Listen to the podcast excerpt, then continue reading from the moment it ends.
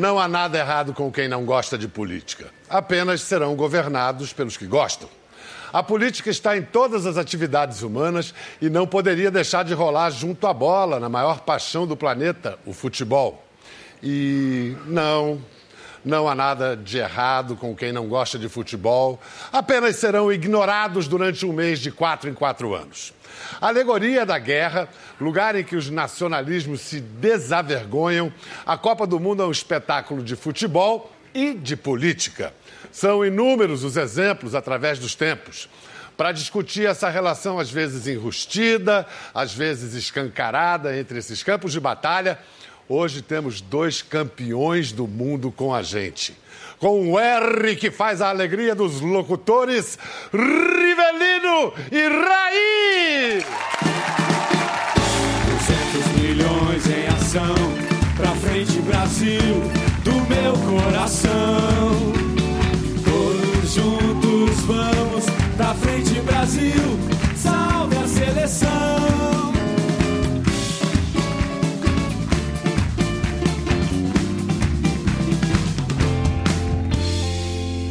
Raí, quais são as suas lembranças de menino de ver o, o Riva jogar? O, o Riva, para mim, é, quer dizer, para mim é tá lindo com Pelé, Maradona, todos esses, esses craques Zico.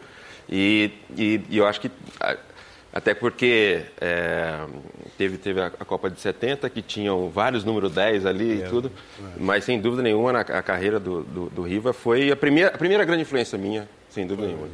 E o, o Raí, hein, Rivelino, o que, que você apreciava no futebol do Raí? Tudo, era um, era, era, era um profissional acima da média.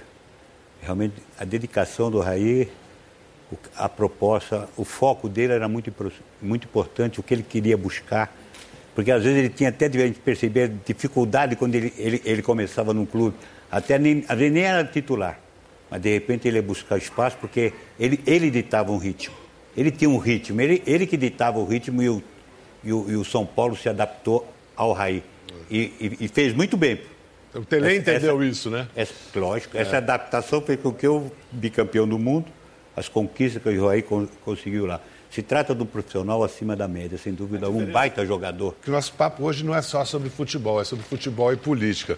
Por isso eu convoco lá do Rio agora o meu amigo Marcelo Lins, que é especializado em política internacional e amante do bom futebol. Tudo bem, Marcelo? Tudo certo, Bial. Muito obrigado pelo convite. Mas como você bem disse, Bial, futebol é imagem, futebol é visibilidade e futebol é muitas vezes política. Que o diga o Rivelino, a gente vai falar certamente de 70 aí ao longo do programa, ou que o digam também os argentinos. Eu acho que o exemplo máximo do uso político de uma Copa do Mundo foi sem dúvida nenhuma pelo regime militar então na Argentina, 1978. A gente lembra bem daquela derrota do Peru 6 a 0 lamentável que deixou aquele time de fora de sonhos mais altos, né, Bial? É verdade. Marcelo, você falou aí, já lembrou muito bem de, de 78, mas se a gente for recapitular a história de todas as Copas, já na segunda Copa, em 34, os italianos ganham como uma grande vitória fascista do Mussolini, que vai fatura aquela Copa com, com tudo que tem direito. Sem dúvida, Bial. E assim como os fascistas faturaram com aquela Copa, a Alemanha jogou com uma suástica no uniforme, já antevendo a tragédia que viria pela frente, tragédia para o mundo, sem dúvida alguma, assim como o esporte com os Jogos Olímpicos foi utilizado também com essa conotação política, e daí para frente foi, né? Quando não era explicitamente para reafirmar o regime, era também por baixo dos panos para enriquecer apaniguados do poder, para garantir ali benesses para uns e outros, para dar mais visibilidade. E tem toda a política também é, da guerra do marketing envolvida dentro do esporte, quando que isso começou a se meter com o futebol mesmo. Então, se a gente for pegar a história das Copas desde 1930 e até hoje, a gente vai encontrar. A gente está aí com a É. Copa do Mundo na, Na Rússia, Rússia. de Vladimir Putin, né, Bial? Antes da gente chegar no Putin, vamos fazer uma rápida recapitulação. Em 1950, a Copa no Brasil celebrava a nova ordem mundial pós-Segunda Guerra. E, e aí, curiosamente, o Império Britânico tinha acabado, os Estados Unidos não jogava nada, mas ganhou, os Estados Unidos ganhou da Inglaterra 1 a 0 em Belo Horizonte. Em 54, depois de nove anos como párias do mundo, os alemães, por terem promovido o Holocausto, a guerra, conseguem gritar o nome do próprio país com orgulho pela primeira vez. Em 58, acaba o nosso complexo de vira-lata. Você lembra, você tinha 12 anos, Rivelino. Você lembra o que de 58? Porque era um momento que o Brasil passou a acreditar em si, Juscelino, desenvolvimentismo, a bossa nova. É, porque 58, porque a gente não tinha TV, era rádio. Aham. Então eu me lembro que a gente ia para casa de um, de, um, nós, de um familiar, todo mundo lá, ouvindo a rádio, ouvindo o jogo. E de repente terminar o jogo, a gente ia jogar pelada, fazer, queria fazer o que eles faziam lá, né? Pelo menos a que- imaginação. o que imaginava, O que né? imaginava, porque você só tinha o rádio. Então a torcida nesse aspecto, mas lembrar, lembrar é difícil, porque a gente. O, o, via o Garrincha, eu imagino, eu imagino o Garrincha, né? Eu, graças a Deus, tive a felicidade de depois jogar com o Garrincha. Mas, mas eu não. Falava de Bro, de Bro, mas eu não sabia de Bro como. O que aconteceu? Porque era no rádio, né? E o rádio às vezes fantasia também demais. De repente o cara chuta a bola, passou perto. Aí você ia ver videotape, a bola passou 10 metros do gol, né? Porque eles dão aquela ênfase no rádio. Mas realmente foi fantástico, maravilhoso. Me lembro, aquela seleção, para mim, eu considero uma das grandes seleções do Brasil, porque muita gente esquece. Mas se você comparar nome a nome, 58 e 62, se você analisar, mudou um ou- ou dois jogadores somente. Se comparar com a de 70, que, que é considerada a maior seleção de todos os tempos, eu acho que é pau a pau. Mas olha, a ma- o maior time, o melhor time de todos os tempos, para mim e para muita gente, foi o de 70. Então vamos lembrar aqui alguns golaços inesquecíveis de um certo camisa 11 daquele time. Soluciona Pelé. Barrida de migas. Pelé cae. Falta. Marca el árbitro. A, a ver cuál es la elección. Parece que será. Y es. ¡Gol! ¡De Riverino! Por causa dessa falta que, o- que os mexicanos passaram a chamar o seu chute de patada atômica. É, Foi? Isso aí foi o empate, né? O Tava empate 1x0 Tchecoslováquia. Aí já é Tchecoslováquia. contra o Peru. é, Passe do Tostão. Isso aí que eu gosto, uma maneira, bater os três dedos, né? Que é, uma, Bateu, é. é difícil você ver o pessoal hoje bater de três dedos. Né? É o que se chama de trivela, né? É. Mas quando bate, não bate tão forte assim. Isso aí era a especialidade sua. né? Pelé, solo. Pelé. Entró la marca. Ayer Riverino. Esse aí foi um, foi um, dos jogos muito difíceis da Copa contra o Uruguai. Foi. E foi o terceiro gol que é aí que matamos, né? O time do Uruguai.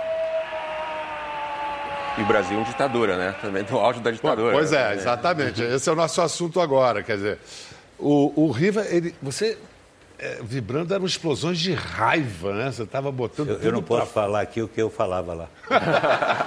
Riva, ali no centro dos holofotes, os jogadores, como disse o Raul, era o auge da, da ditadura militar. Os jogadores sentiam as pressões Não. políticas? Nada, zero. Não chegava? Nada, nada. E olha que nós tínhamos um brigadeiro baixo, que era o chefe da O delegação. chefe da delegação. Mas não sentia sem brincadeira. Porque, e naquela época a gente pô, tinha um foco.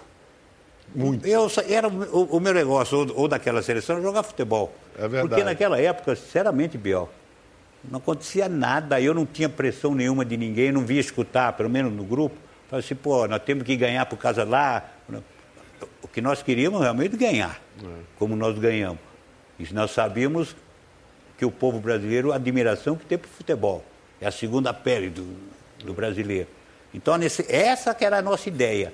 Mas eu, eu, sinceramente, eu não via algum movimento político ou, ou- ou dizendo... Mas, por exemplo, quando pouco antes da Copa, meses antes da Copa, o Saldanha, técnico comunista João Saldanha, foi demitido, o time achou que tinha razões políticas por trás Não, da porque demissão? já haviam... Hã? Na época você achou isso? Não, Não sentiu? não. A única coisa que houve, houve um problema com o Médici. Que o Médici começou Falar a do- cobrar do... Saldanha a convocação do Dario. Queria a convocação do Tanto é que, que o, o Saldanha falou, você que convoca o teu congresso aí, quem convoca a seleção sou eu. A gente tem isso. Vamos ver Tem? um mini documentário que a gente fez sobre esse episódio. O presidente, ou o presidente e eu, temos muitas coisas em comum. É, somos gaúchos, somos gremistas, gostamos de futebol. E nem eu escalo o ministério, nem o presidente escala time. Está vendo que nós nos entendemos muito bem. A coisa desandou um pouco que nós, depois de uma preparação de 15 dias, fomos jogar contra a Argentina, em Porto Alegre. Foi o primeiro jogo na etapa de preparação. Nós perdemos de 2 a 0. A coisa não foi bem digerida, não foi, eh, não foi bem trabalhada, houve uma repercussão negativa muito grande. Em seguida fizemos um jogo contra o Bangu também, que empatamos no finalzinho, foi lá em Bangu, né? Houve um tumulto qualquer, o Saldanha andou dizendo algumas coisas que a CBF não gostou e tal, e E entre você e a comissão técnica, está tudo bem, João? Não, evidentemente não deve. Entre eu e a comissão técnica está muito bem. Não há problema, nenhum problema entre nós. Agora, é, visivelmente, há, há algo de podre no reino da Dinamarca, né? É, esse time é esse que vai jogar se for o treinador. Se for outro, vocês perguntem para ele. sempre declarou comunismo, não, não havia nenhuma. Mas é daqueles comunistas também que havia no Brasil. Então, tinha endereço certo. É, é uma, é uma pessoa adorável, simpática. Você não tem como não gostar de Saldanha. Agora, ele era um jornalista, não era um técnico de futebol. É diferente, né? Aquele jeito dele de não. Agora ninguém manda em mim, a, a seleção brasileira agora é, é uma seleção de feras, tá entendendo? Esse negócio de canarinhos é frescura, como ele dizia e tal. A questão do Dario, o Dario era um jogador que achavam que ele devia convocar. Porque o presidente Médici, numa entrevista, disse que o grande jogador para ele, atacante, era o Dario. Era fã do Dario, que jogava muito bem. Dario na seleção seria a solução? Seria o ideal. Não que o Médici tivesse telefonado para a CBD, disse, olha, convoque o Davi. O presidente tinha outros problemas para resolver aí, muitos mais sérios do que esse. É, mas não, não foi isso. Mas sim a CBD. Poxa, vamos agradar o homem e tal. Todo mundo sabe que era importante a seleção brasileira naquele ganhar aquela Copa, ser uma imagem do Brasil, uma outra imagem do Brasil, né? Como foi efetivamente, e o presidente da República ia assistir os jogos com um radinho de pilha no ouvido. O nosso ministro lá, Jabas Passarinho, mandou recado para você, dá uma ordem nisso aí. Isso está uma bagunça. Não pediu, tirem o João Saldanha, mas àquela altura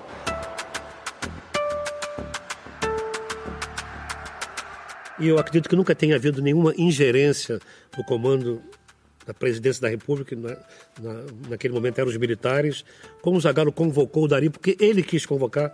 O Zagallo já era fã do Dari desde a época em que ele jogava no Campo Grande. Na ocasião, houve muita ligação de que o Zagallo havia uma, eh, seria um homem da ditadura. O Zagallo não tinha nada com política, nunca se meteu em política, mas ele acabou sendo pagando por isso. Eu me lembro que o João tinha uma frase que, que era: Sabia por que eu saí? É fácil. O que eu nunca soube foi por que, que eu entrei. Que história, que história. Mas, mas você sabe que também a, a imprensa, eles não falam, a imprensa fizeram uma campanha contra o João Saldanha. Somente a- na época, a carioca, para derrubar o João.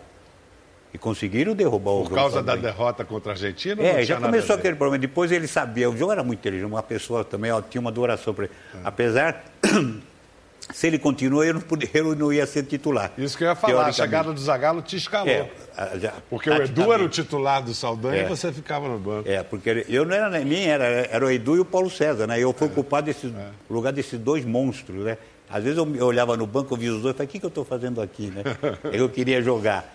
Mas realmente, realmente derrubaram o, o Saldo. Mas era uma pessoa boníssima, uma pessoa Mas fantástica. foi o que o Raí falou. O Zagallo jogou com cinco possíveis dez. Yeah. Era você, era Tostão, era O Tostão Gerson. devia era... ser 10, era 8, mas de- era, É, devia ser é, 10. o, Pelé, o, o... Jair e o Gerson. O Jair e o Gerson. E o, o Zagallo mesmo foi um, um ponta falso, né? Quando, como É, jogador é. também. Acho que se identificava aí com, com o Riva.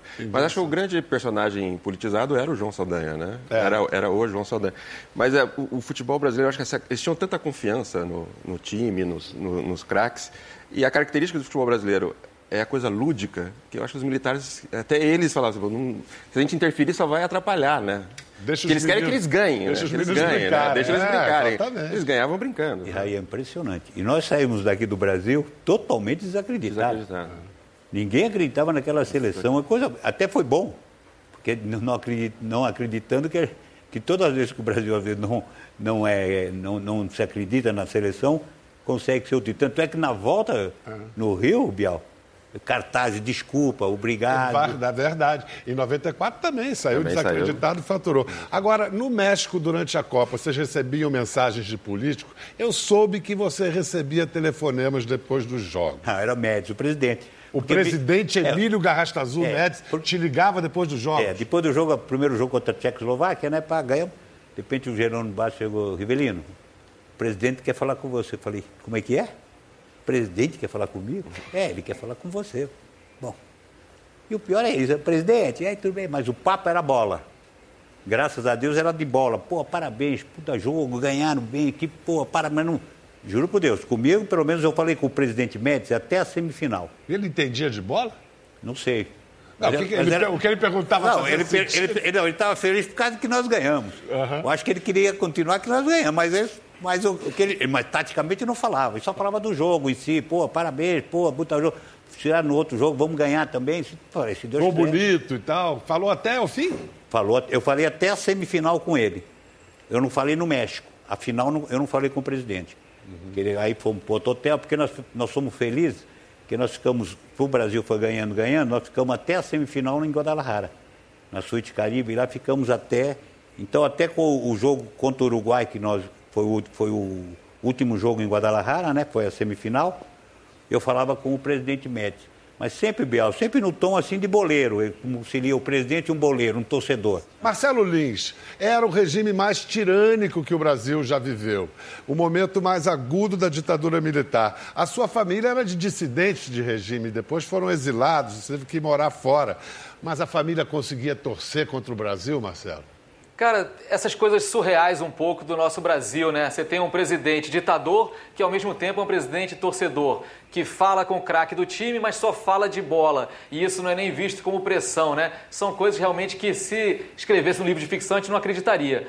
A minha família, que meu pai era pernambucano, já falecido, grande Marcos, minha mãe é pernambucana também. Meu pai tinha trabalhado com Miguel Arraes, com, com Pelópida da Silveira, que era um prefeito progressista do Recife, tinha trabalhado com Celso Furtado na Sudene, e por as circunstâncias criadas pelo golpe de 64, tiveram que sair do país. Primeiro antes de eu nascer e depois eu já nascido, numa segunda etapa, tivemos que sair também. Fomos morar na Suíça em Genebra, mais precisamente porque havia ali uma rede de amigos de acolhimento possível. É, Paulo Freire, o grande educador, morava lá nessa época. Depois foi morar o Lisânias Maciel, que foi caçado aqui, foi morar lá também. E lá, o curioso é que vários dos jogos da Copa de 74 eram é, assistidos na casa de um diplomata, funcionário do consulado brasileiro em Genebra, que era o Miguel Darcy de Oliveira, hoje em dia até assessor para assuntos internacionais do ex-presidente Fernando Henrique Cardoso.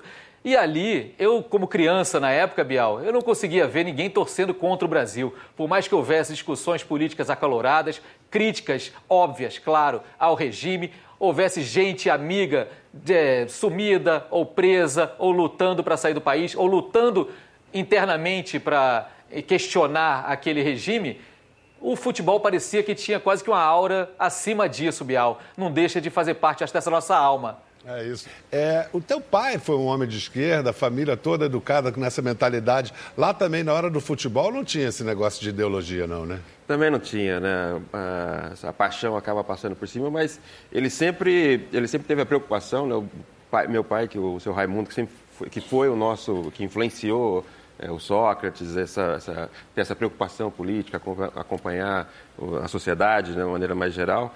Ele, ele, ele era apaixonado por futebol, né, sempre incentivou a gente ao esporte, a, a vários esportes, mas mesmo com torcendo pelo Brasil, ele sempre, em algum momento, ele tinha uma visão crítica e fazia com que a gente refletisse sobre isso, né? Não que torcesse contra, mas que tivesse uma reflexão pós. Mas na hora do- da final contra a Itália, como não torcer por esse time dos sonhos? Olha, baile na final.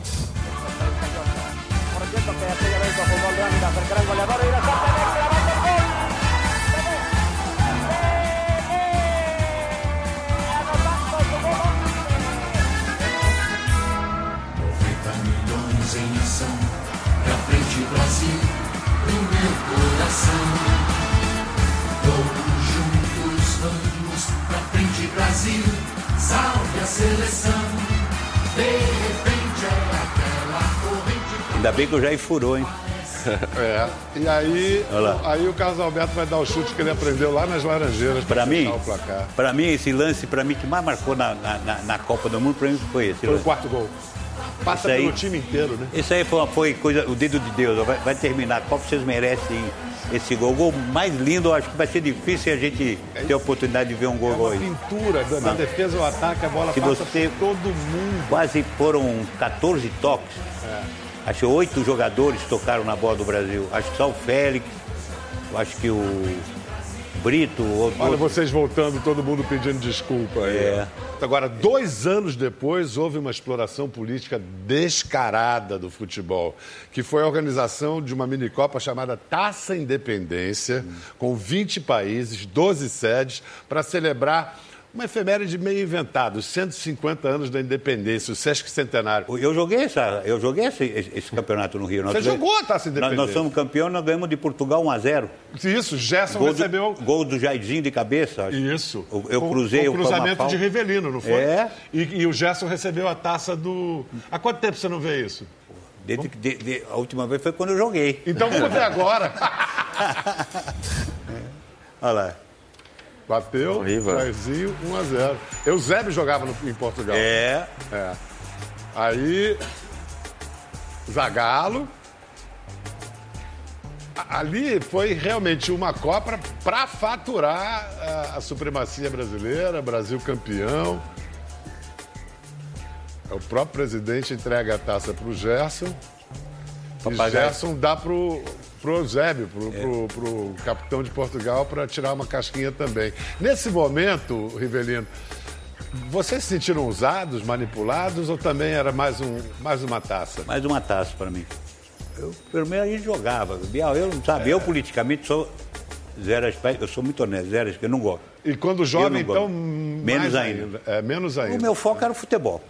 Eu, eu gostava de fazer que Deus me deu um dom, que era jogar futebol. É isso. Eu adorava jogar futebol. Ah, era Eu queria dizer que a citação que abriu o programa, não há nada de errado com quem não gosta de política, apenas serão governados pelos que gostam, é de um discípulo do Sócrates, um certo Platão. o, o Raí, ele fez a sua cabeça, o Sócrates. Irmão era 11 anos mais velho? Não tem como, né? Assim como você estava falando do, dizer, do, do futebol ser usado, né, como propaganda política, é, na, naquela época já se tinha uma ideia, mas depois foi se comprovando que é um dos maiores fenômenos né, de, de- de paixão, de interesse, de entretenimento do, do, do mundo. Né? Então é natural que as pessoas se interessem é, economicamente, socialmente e politicamente também.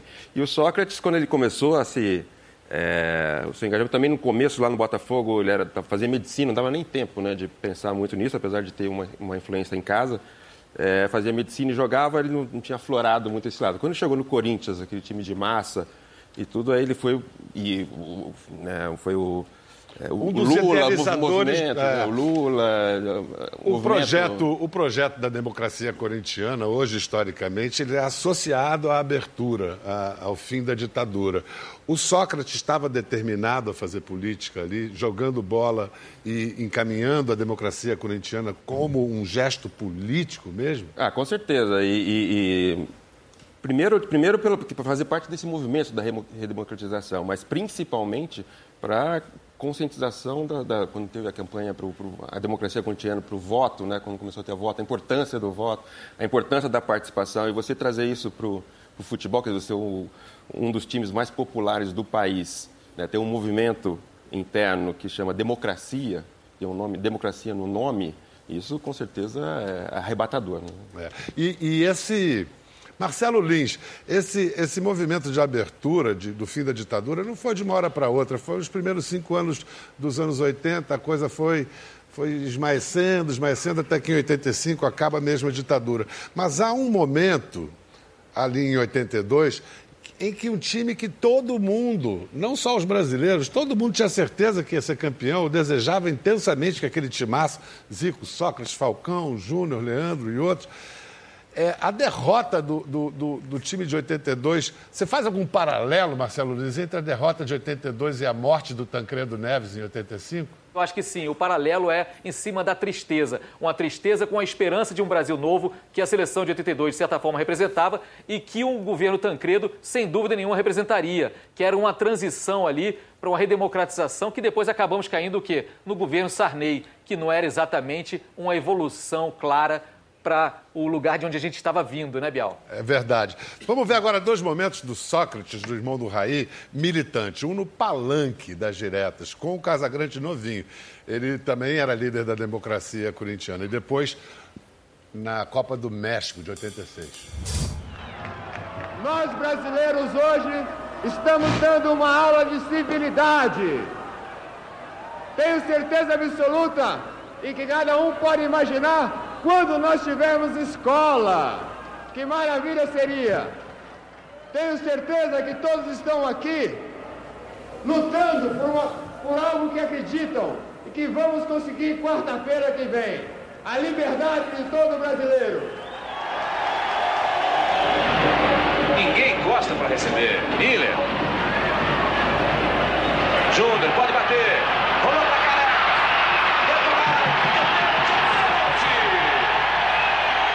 Sócrates toma pouca distância da bola. Expectativa.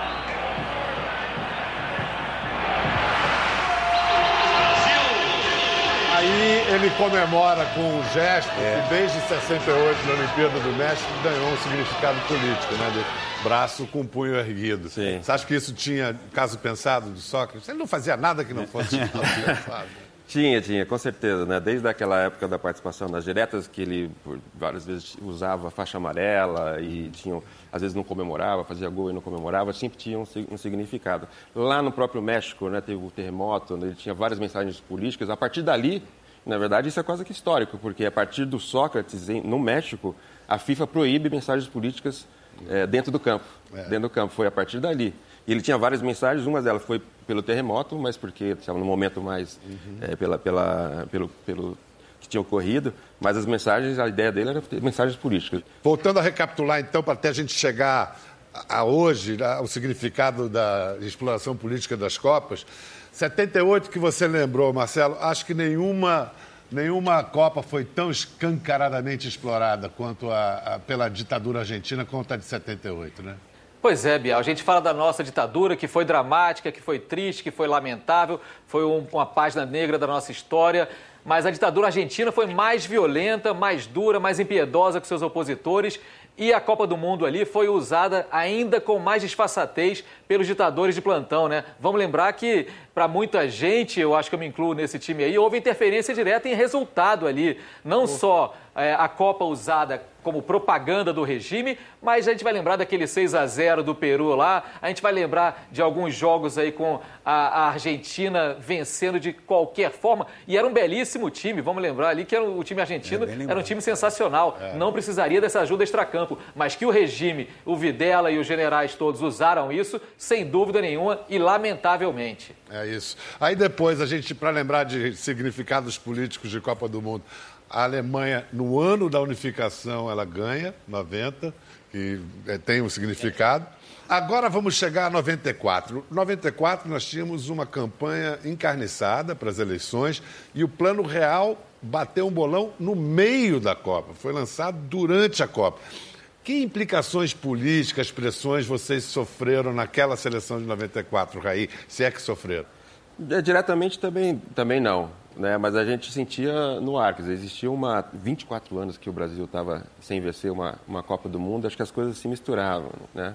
Tinha toda essa essa é, mexeu com autoestima quando você falou que tava acabou o complexo de vira-lata do Brasil, estava vindo, estava quase voltando o complexo que não ganhava mais, quer dizer, o que o Brasil era o melhor não conseguia mais ser melhor. Então tinha uma é, é, essa pressão que, que tocava autoestima e, e, acabava tocando também na parte, na parte política também, né? De uma certa forma. Mas, e acabava agregando nessa, nessa pressão que a gente sentia e não tinha consciência. Vamos curtir o, o, o gol na estreia do Brasil em 94, Raí de pênalti. Quem sabe dá certo já já numa jogada de habilidade. Quem sabe agora? Romário partiu, botou na frente, lá vai o Machinho. É pênalti! Sem dúvida nenhuma, pênalti. Vamos lá, Raí. O Brasil inteiro com você. Partiu, Raí bateu. É gol, é gol. Gol!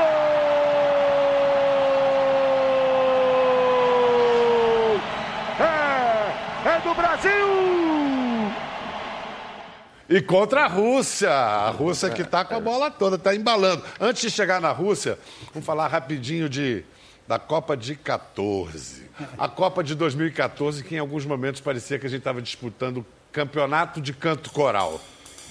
Vamos ao hino nacional brasileiro. Será que tem aquele corte no hino, porque assim determina o regulamento? E será que a torcida vai cantar a capela para arrepiar todo mundo logo no primeiro jogo? Vamos lá!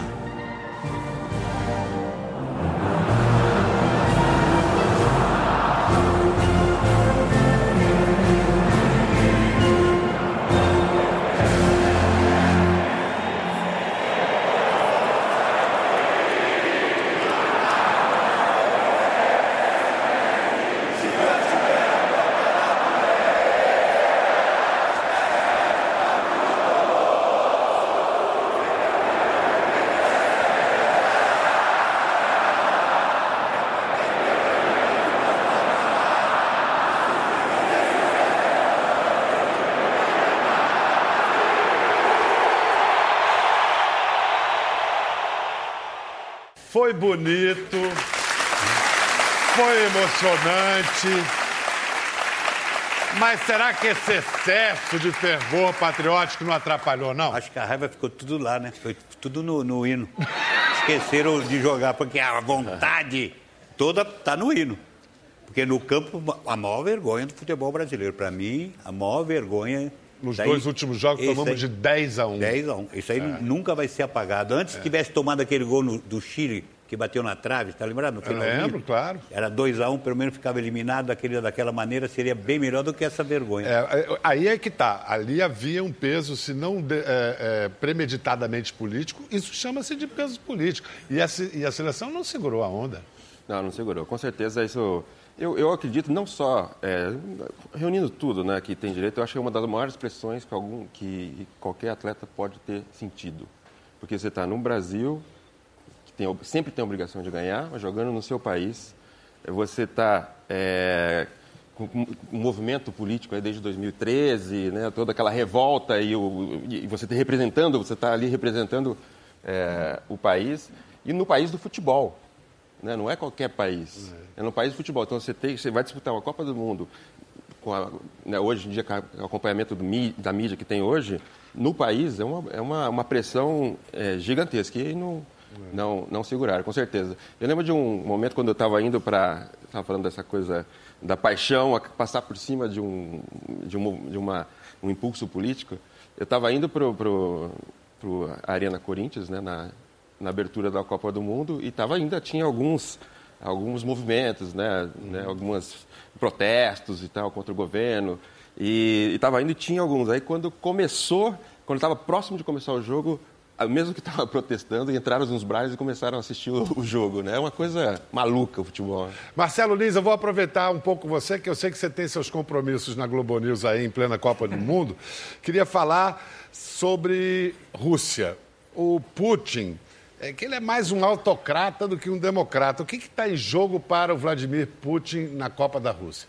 Biel, eu acho que está em jogo é, a manutenção dele como uma figura sólida e imexível, para usar um neologismo criado alguns anos atrás aqui no Brasil, é, à frente deste que é o maior país do mundo, pelo menos em extensão territorial. Um país que está cada vez mais presente nas grandes questões mundiais, seja no petróleo, em negociações diretas com a Arábia Saudita. Vamos lembrar daquela imagem do Putin com o príncipe eh, Mohammed bin Salman logo no jogo Rússia e Arábia Saudita, aquele 5 a 0 Mas o Putin é um homem criado na KGB, também não custa lembrar isso. O Putin começou a carreira dele, ele ficou ali quase 20 anos trabalhando na KGB, saiu de lá como tenente-coronel para entrar na política, nos estertores da União Soviética.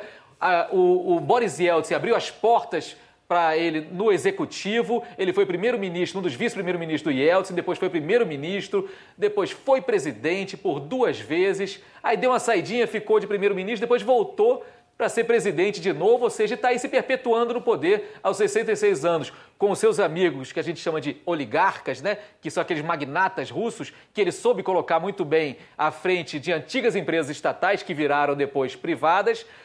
Muitos amigos do Putin, que estão aí até hoje envolvidos também na construção de alguns estádios milionários ou bilionários para essa Copa do Mundo, uma história que a gente viu bem recentemente, e o Putin se reelegendo recentemente, agora em maio, com ali na casa dos 70% dos votos, ou seja, ele tem algo de grande Rússia, ali do ultranacionalismo, que ele explora muito bem. Se por um lado ele se vende como um antípoda do comunismo que passou com a União Soviética e um defensor do liberalismo econômico, ele é também um defensor dessa grande Rússia, que de certa forma, tanto os czares quanto depois os bolcheviques, o regime comunista, também procuraram manter e alimentar essa imagem de país forte, dono daquele pedaço da Eurásia ali. E é isso que o Putin faz. Só que é claro que tem benefícios pessoais enormes ali. Eu estava conversando com a jornalista russa Yevgenia Albatsa um tempo atrás, que é uma das raras jornalistas independentes, porque jornalismo independente não tem lugar na Rússia de Vladimir Putin. E ela me dizia também que não será nenhum espanto se daqui a pouco a gente começar a ouvir falar de desvios de dinheiro, de grana que foi parar em bolsos escusos para fazer esses estádios todos dessa Copa. Mas, por enquanto, está sendo uma grande vitória de marketing político para Vladimir Putin. Para ele internamente e também mundialmente. É, ele está fazendo o que a União Soviética fazia muito bem, que era o esporte para projetar uma bonita imagem para o mundo. Quanto a Copa do Mundo já é, a Copa da Rússia já é a mais cara de todos os tempos. E tem mais. É, a política é feita de símbolos. A política internacional, então, é muito feita de símbolos. Primeiro, os chefes de Estado mais importantes do mundo deram, esnobaram a abertura. Não foi ninguém, foi só o príncipe saudita que o Marcelo Lins citou. No entanto, em estádio de futebol que vaia, como dizia Nelson Rodrigues, vaia até minuto de silêncio, o Putin foi lá e fez um discurso de quase cinco minutos minutos e ninguém deu um pio. Vamos ver. Поздравляю вас всю большую, многонациональную, дружную мировую футбольную семью с началом главного турнира планеты.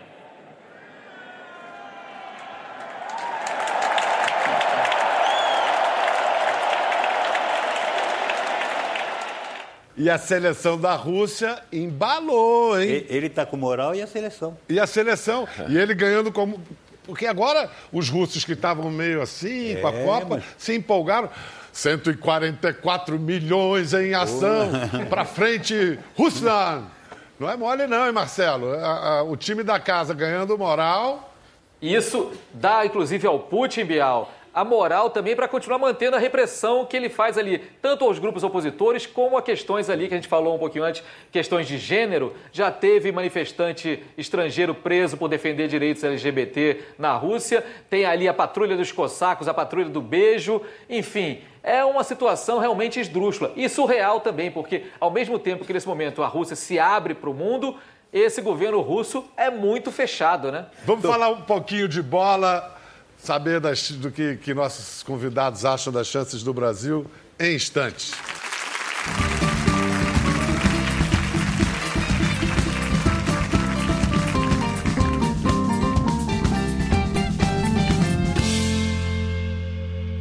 Brasileiro não pode ouvir essa música que já sai querendo bater uma bola. Música de Luiz Bandeira, imortalizada pela orquestra de Valdir Calmon.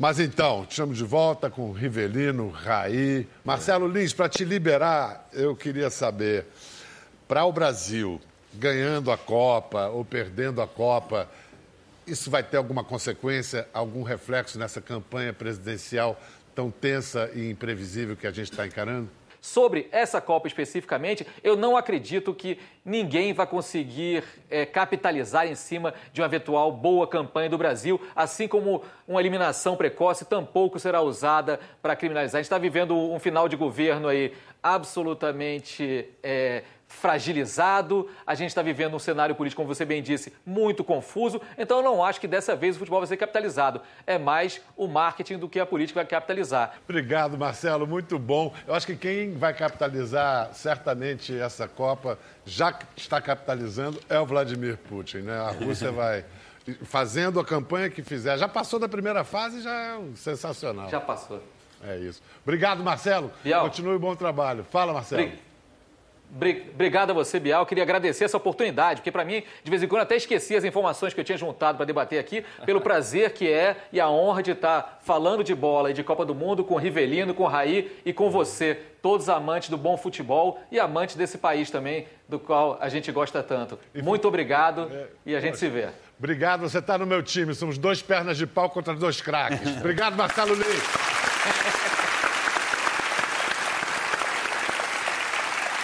Rivelino, Roberto Rivelino, que melhor pode acontecer para a seleção brasileira depois de amanhã contra a Costa Rica? É uma vitória. Simples, Simples, meio não a zero. Importa, não importa. Eu acho que a vitória é importante, Biel. Eu acho que foi, foi para mim, me decepcionou a estreia. Não gostei. A estreia, a maneira como foi, do que aconteceu, o futebol que foi jogado, valeu até quando fez o gol. Eu pensei, agora vai fazer dois, três. Aí, de repente, perdeu o interesse pelo gol, perdeu a vontade de ganhar, achando, não sei, na cabeça dele, ou na cabeça até do próprio treinador Tite, que eu adoro, respeito muito. De repente se acomodou numa situação de 1 a 0 muito pouco, em vez de matar o jogo, não o fez, e nós em- empatamos. Tudo bem, é falta, não é falta, não importa. Mas o futebol em si ficou devedor.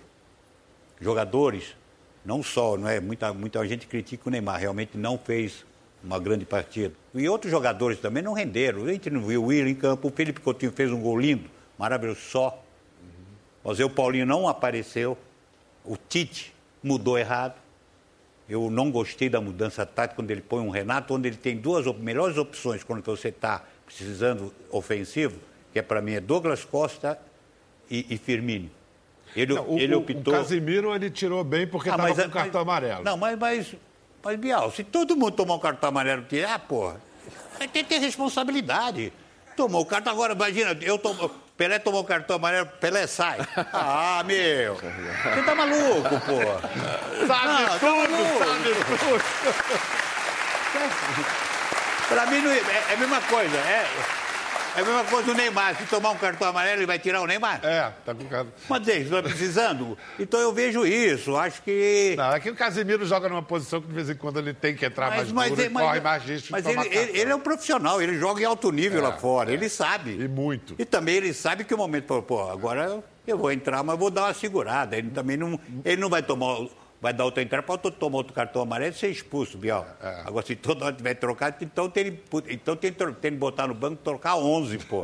todo, todo mundo toma cartão amarelo. E eu vo- vejo só isso do Brasil, Biel. É. A importância de ganhar. Pra acalmar, dar confiança. Claro, tomara a Deus que consiga ganhar e jogar o futebol que nós estávamos acostumados. Porque nós estávamos esperando o, bra- o bra- o Brasil que- brasileiro, esperando os jogos que o Tite fez. É. Né? Pô, o Brasil bem, realmente é um dos favoritos? É. Ainda, eu, eu considero ainda um dos favoritos. É, mas tem de jogar o futebol. Não está melhor que pior que ninguém. Porque se aí fala, é, mas a Argentina empatou, a Espanha empatou, a Alemanha empat- perdeu, né? A Alemanha perdeu. Perdeu, outro- perdeu. Mas a gente tem de olhar para o nosso rabo. Não é pro do rabo dos outros. É a gente isso. tem que cuidar da gente, pô, senão não adianta. Pô, Raí, Diga.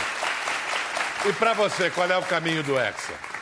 Eu acho que tem, tem um desafio aí que ele, ele foi ousado em, em jogar com os quatro na frente, né? com Coutinho, jogadores leves, criativos, sei o quê.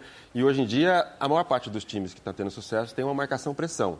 Então, esses jogadores, ele tem, além de criar, eles vão ter que também se, se, se doar, se eles quiserem, se quiser jogar com os quatro. Eu acho que ele ali ele, ele pode estar passando na cabeça dele se mantém ou se não mantém, porque o Coutinho pelo, pelo, lado- pelo lado também, mais um no meio para fortalecer.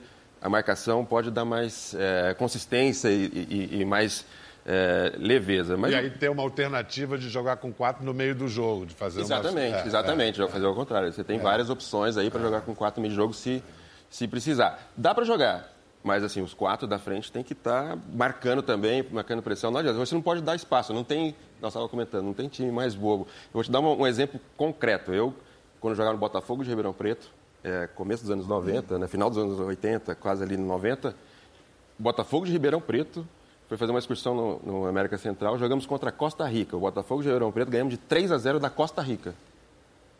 Olha como o futebol. Hoje em dia a Costa Rica está na Copa do Costa Mundo. Rica, não, e a Costa Rica, a Copa que fez em 14, Pois. sensacional. Muito obrigado, Raí, Isso, obrigado, prazer. Riva. Foi sensacional Prazer, a conversa. prazer. E deixa a bola rolar, mas não esqueça, uma partida de futebol nunca é só uma partida de futebol, hein?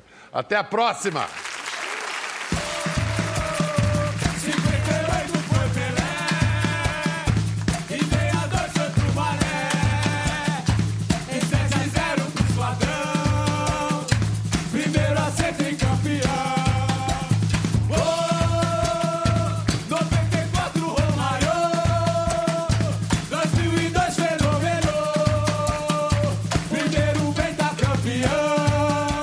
Ficou curioso para ver as imagens do programa? É só entrar na página do Conversa no Globoplay. Tá tudo lá. Até a próxima!